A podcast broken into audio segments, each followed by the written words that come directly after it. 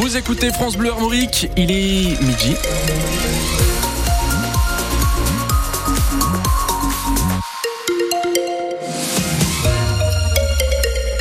Bonjour et on commence avec euh, ce drame. Samedi soir au sud-ouest de Rennes, un homme a été battu à mort à coups de batte de baseball et un autre a été gravement blessé.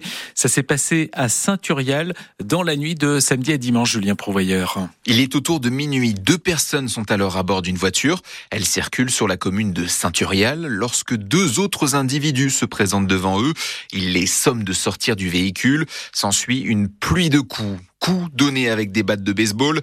La première victime est un homme âgé d'une trentaine d'années. Il n'a pas survécu. La deuxième victime est gravement blessée. Elle est transportée au CHU de Rennes, mais ses jours ne sont pas en danger.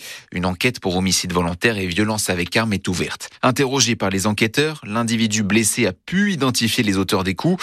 Deux hommes âgés de 38 et 50 ans et habitants proches du lieu de l'agression.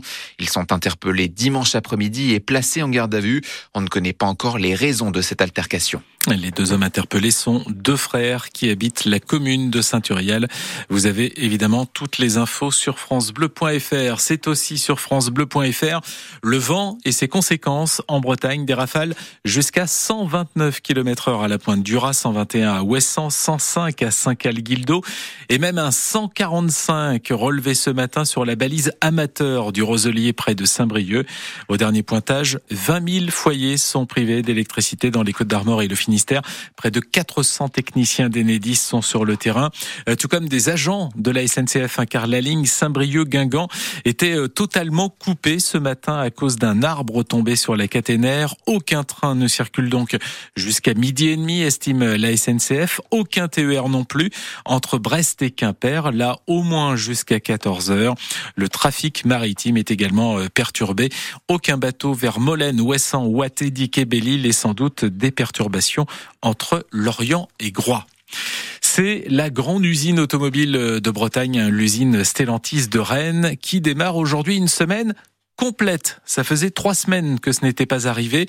Les jeudis et vendredis étaient euh, chômés. Et en attendant le lancement de la production d'un SUV électrique l'an prochain, l'usine rennaise continue de produire la C5 Aircross et va récupérer d'ailleurs la 5008 de Sochaux. Mais les deux véhicules sont vieillissants comme les salariés de l'usine, ce qui inquiète Christine Virasamy, la secrétaire CFDT du CSE.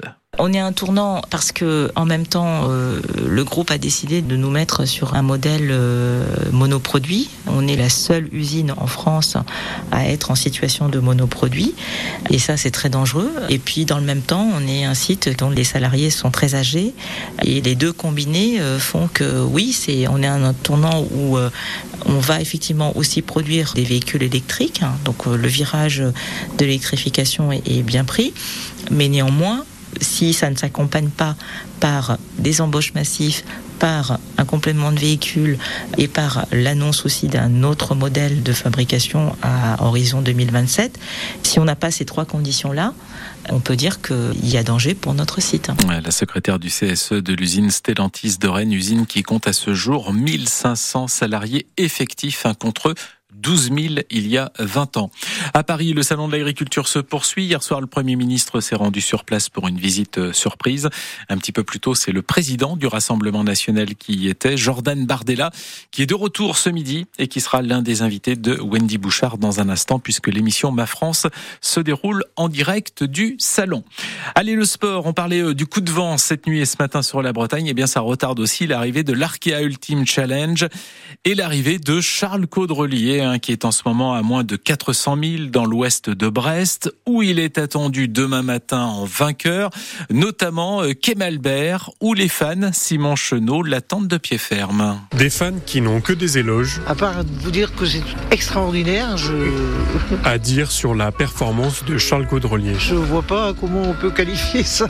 Ça, c'est un tour du monde en solitaire. Je dis, il, il a bien travaillé, c'est un beau projet, c'est magnifique. Avec des conditions météorologiques Contre la mer, on peut rien faire. pas toujours favorables.